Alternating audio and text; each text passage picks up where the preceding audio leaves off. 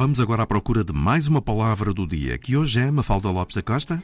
A palavra do dia é alforria, que é a liberdade concedida ao escravo pelo senhor e também a libertação ou liberdade em relação a qualquer domínio ou opressão.